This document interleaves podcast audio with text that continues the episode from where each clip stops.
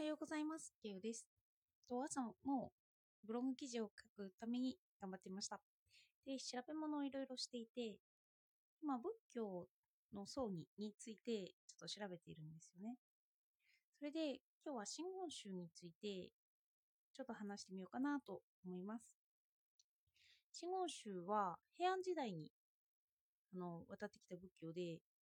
平安時代に2つ主に天台宗と真言宗が入ってきたんですよね。で、真言宗は空海が、あの葬儀になっています。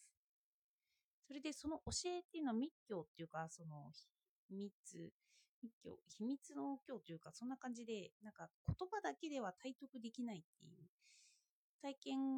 も重要視しなきゃダメだよっていう教えなんですよね。だから、あの、ただ勉強しているだけでは悟れないっていう。でも、その、教え自体には従わなくちゃいけないっていうような感じです。それで、その真言宗と、えっ、と、天台宗、その2つは結構共通している部分も多くて、で、お葬式の時には、なんか、意外だなと思ったのが、その、浄土を自分たちで選ぶんですって。なんかその、主に、その、天台宗、真言宗